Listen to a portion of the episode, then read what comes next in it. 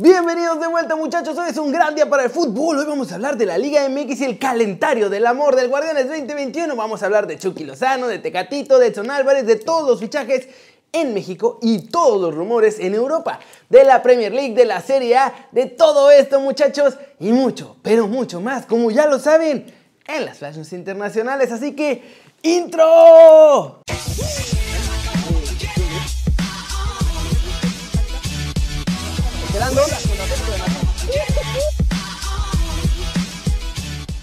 Arranquemos el video con el calendario del amor del Guardianes 2021, porque muchachos, está bueno, aunque es muy largo, así que lo que vamos a hacer es ver cuándo se van a jugar todos los clásicos. Todos. Empecemos con el orden del calendario para que nadie diga que por qué uno primero y no otro y que no sé qué y que ay es que te importa más este clásico que otro. Así que vámonos por orden. Empezamos con el clásico de clásicos, porque América y Chivas se enfrentan en el Akron el domingo 14 de marzo en la jornada 11. Después en la jornada 15 otro clásico para los de Coapita la Bella pues juegan en casa frente a Cruz Azul. El clásico joven se disputará el sábado 17 de abril. Siguiente jornada es la 16 y es la de los clásicos foráneos, porque habrá dos. Rayados contra Tigres que se jugarán en el Volcán y el clásico tapatío Chivas que regresa al Jalisco para enfrentar a mi Atlas. Ambos se juegan el sábado 24 de abril. Y finalmente, en la última jornada hay un clásico que puede que sea definitorio, porque Pumas juega contra América el 2 de mayo en la cancha del Olímpico Universitario en esta jornada 17. ¡Vámonos! Se pondrán buenos estos partidos. Chivas, según esto, va a andar mejor. Mi Atlas está reforzando. Pumas viene de ser subcampeón. América seguramente también traerá fichajes. Así que habrá buenos, buenos juegos. Siguiente noticia, muchachos. Vamos con el humito mexicano porque ya casi todos los rumores que les dije la semana pasada se hicieron oficiales esta semana. El delantero colombiano Santiago Mosquera es nuevo refuerzo de los Tuzos del Pachuca. El colombiano llega desde el FC Dallas de la MLS. Puebla también anunció en redes sociales que Clifford Aboagie es nuevo elemento enfrancado, llega desde los Cholos de Tijuana. Javier Güemes también ya está con el Atlético de San Luis, reportó este miércoles para empezar a trabajar y antes del viernes seguramente harán el anuncio de su fichaje. John Duque, volante de 28 años que llega desde el Millonarios de Medellín, también es nuevo refuerzo oficial de los Mexicolchoneros. Chivas tiene su segundo refuerzo, muchachos, lo consiguieron. Aunque es otro regreso. Alejandro Mayarga vuelve a Guadalajara tras concluir su préstamo con Pumas y esto fue porque Víctor Manuel Bucetich lo pidió. Y bueno, este cuenta como fichaje porque tiene rato de no estar. América va a registrar a Nico Castillo como jugador para el Guardianes 2021 y esperan que en marzo ya esté jugando. Y ya nomás un poquito de humito y rumores, empezando con Joao Malek porque ya salieron en Atlas y Santos a decir que no quieren al muchachito. Pero es una cortinita de humo porque me lo van a mandar al Tampico Madero, lo van a tener ahí, esperan que juegue y además van a esperar a que se enfríe todo esto de su liberación y de todo todo lo que hizo, para que obviamente ya que se le olvide a la gente, venderlo a otro club, sacarle una buena tajada y librarse de él, porque obvio creen que la va a romper en la liga de expansión. Y el bombazo de la Liga MX puede venir de un equipo sorpresa. Atlético de San Luis está buscando fichar a Rafael Santos Borré, delantero de River Plate. Eso sí, a ver si les alcanza, rompiendo el cochinito y con todos sus domingos. ¿Cómo la ven muchachos? Así están los fichajes en la Liga MX. Y ojo, Iniestra parece que no se va a Chivas, pero todavía puede salir de Pumas, ¿eh? Dejen aquí abajo su amable like, muchachos, porque hay una querida exclusiva muy sabrosona el día de hoy. Así que denle y después pónganle atención aquí al chat si están en vivo. Y si no, denle click para que lo vean porque está chabocha. Y ya muchachos, Vámonos, vámonos con el resumen de los mexicanos en el extranjero, logrando todo porque hay, según esto, según, buenas noticias para Diego Laines y también jugaron todos nuestros muchachos hoy. Diego Laines podría ser titular con el Betis en la Copa del Rey porque van contra el Lucam Murcia de la tercera división española. Si ya no juega contra este equipo, muchachos, de plano, mi muchacho ya no va a jugar contra absolutamente nadie. Omar Gobea también jugó y fue titular con el Sulte Game. Buen partido del mexicano. Y aquí les pongo el resultado en pantalla. Ya saben que no podemos sacar nada, nada de highlights de la horrible liga belga.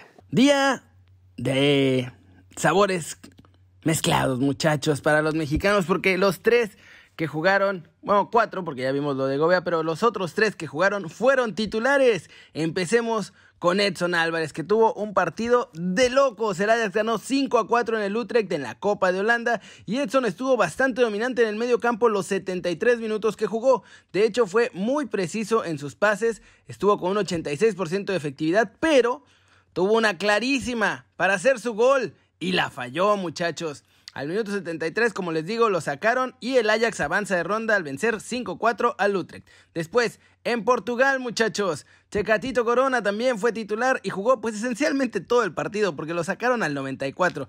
Buen partido de Tecatito, todo normal ahí, se llevó una tarjeta amarilla.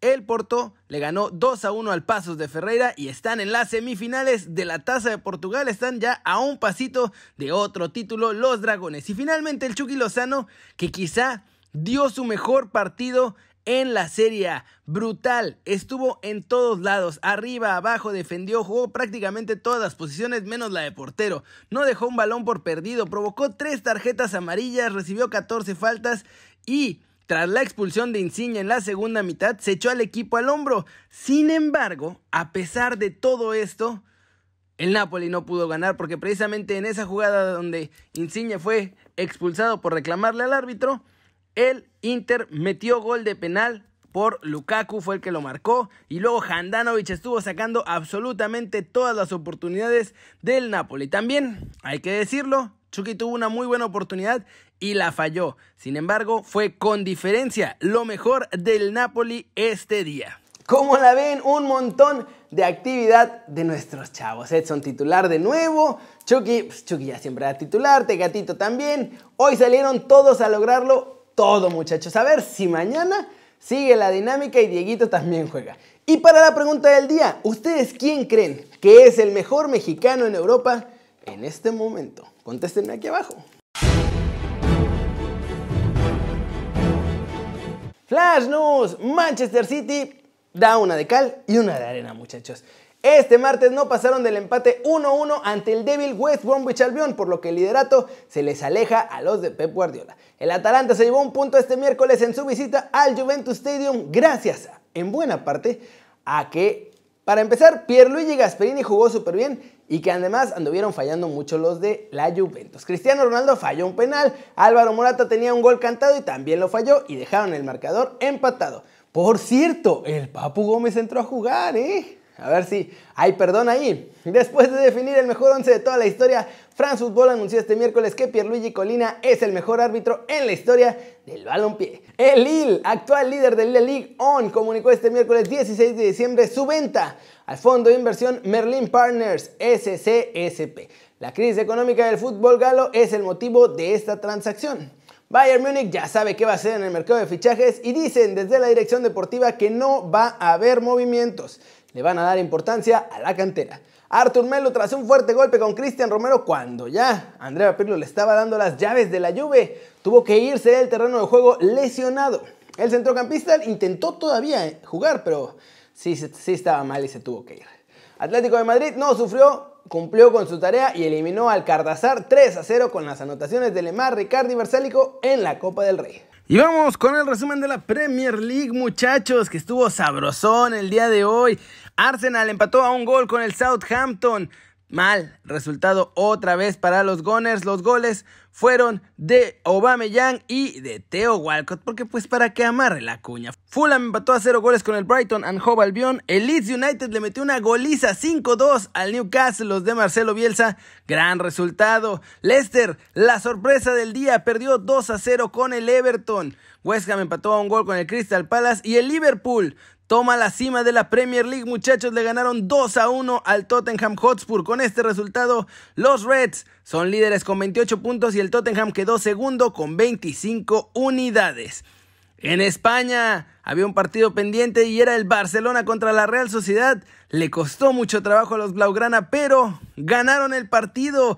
Triunfo de oro para el Barcelona que sube hasta la quinta posición llegando a 20 unidades. El Atlético está en primer lugar con 26. La Real está empatada en puntos pero en segundo lugar por la diferencia de goles, muchachos. En la Serie A, Fiorentina empató un gol con el Sassuolo, Genoa empató a dos goles con el Milan, Inter le gana al Napoli 1-0, ya lo vimos y ese resultado es importante. La Juve, como les dije, empató con el Atalanta, Parma 0-0 con Cagliari, el Spezia y el Bologna empataron a dos goles y el Gelas Verona perdió 2 a 1 con la Sampdoria. ¿Por qué el resultado del Inter es importantísimo? Porque se quedaron ya a un punto del Milan, que es líder con 28 puntos, el Inter se queda en 27, la Juve llega a 24 unidades y el Napoli cae hasta la cuarta posición con 23 unidades. Y hubo mucho fútbol este día en la Bundesliga también. El Augsburgo le ganó 1-0 al Arminia Bielefeld. Bayern Múnich le ganó 2-1 al Wolfsburg. Bayer Leverkusen le gana 4-0 al Colonia. Hoffenheim perdió 1-0 con el RB Leipzig y el Friburgo le ganó 2-0 al Schalke que sigue sin poder ganar y de último en la Bundesliga. En la Copa del Rey